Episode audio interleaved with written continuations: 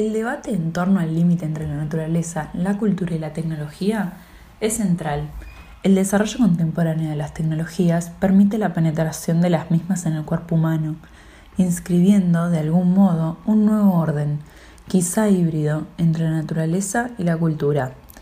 En el momento en que las tecnologías cibernéticas de poder comienzan a actuar sobre y a penetrar en los cuerpos de las personas, empiezan a generar nuevos tipos de subjetividades y nuevos tipos de organismos, organismos cibernéticos, cyborgs.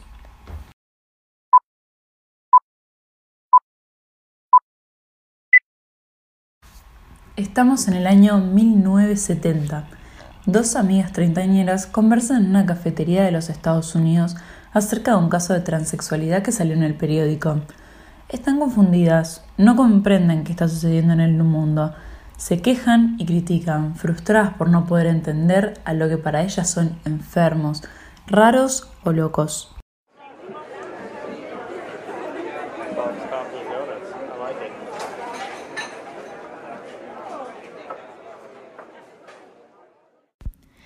¡Qué cosa tan extraña! Se llama Frank pero se viste con minifalda. ¿Qué clase de hombre es?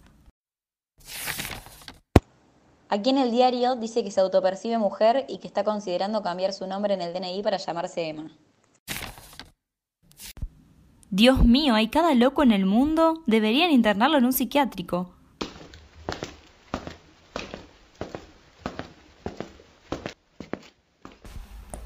y de pronto se oyen unos pasos acercándose a su mesa, y lo que pasa a continuación las deja anonadadas. Ya llegó, es él o ella o ambos, y está ahí para hacerles ver el mundo desde una nueva perspectiva. Disculpe, ¿qué clase de extraño es usted?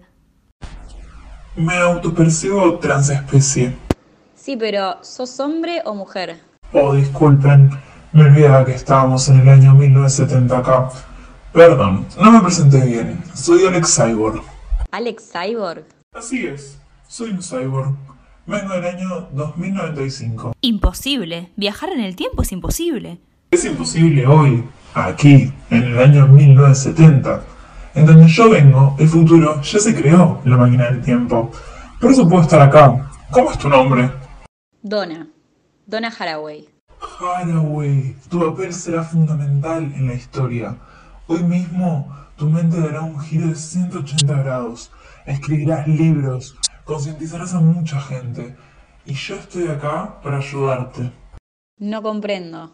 Como les dije, vengo del año 2095 y de vez en cuando nos envían a ciertas personas al pasado para ir preparando a los habitantes de esas épocas para lo que vendrá en el futuro para que abran sus mentes y vean más allá. ¿Más allá de qué? Más allá de las fronteras, desafiar los límites de la biología, ir más allá de la naturaleza. Eso es lo que verdaderamente va a emanciparnos. Ustedes conocen en términos binarios, hombre, mujer, rico, pobre, nativo, inmigrante. Ay, si supieran lo mucho que las está limitando esos dualismos. ¿Y qué pasará en el futuro? Nada será como hoy tendrán que estar atentos y muy alertas. La tecnología tendrá un papel fundamental para abrir nuestras mentes. ¿Saben lo que es esto? Son aletas sensoriales implantadas. Me permiten detectar los cambios en la presión atmosférica, la humedad y la temperatura. Pero entonces, ¿sos humano de verdad o sos una máquina? Soy ambas cosas. Soy humano y soy máquina. Soy cyborg.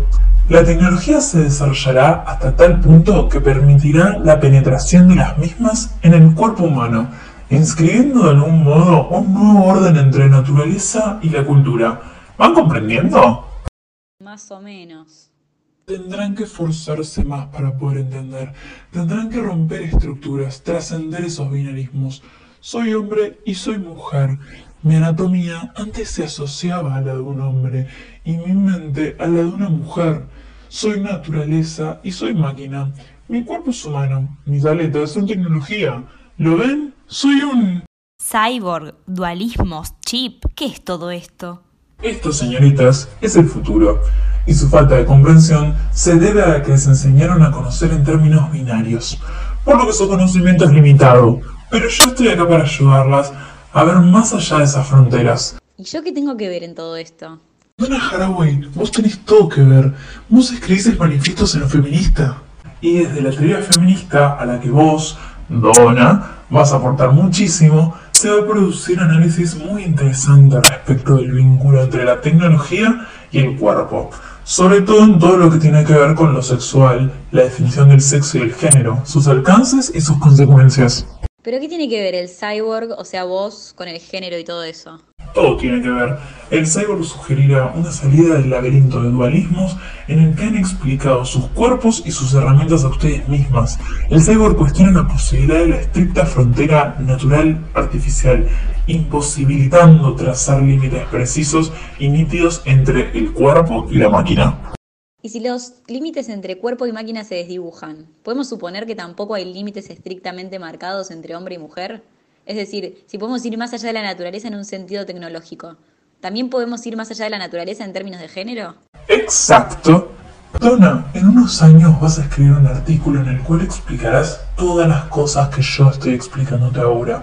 En él vas a decir que el cyborg anuncia un mundo más allá del género, al declarar que la identidad sexual es obsoleta, vas a proponer que es mejor confundir identidades, vas a llamar a la revisión del concepto de género, te vas a alejar del esencialismo patriarcal occidental y comprenderás lo más importante, que el género, después de todo, podría no ser la identidad global. No, ahí viene su mose asignado. ¿Mose? Lenguaje inclusivo se llama, lo aprenderán más adelante. En fin, ahí vienen a tomar su pedido. Adiós.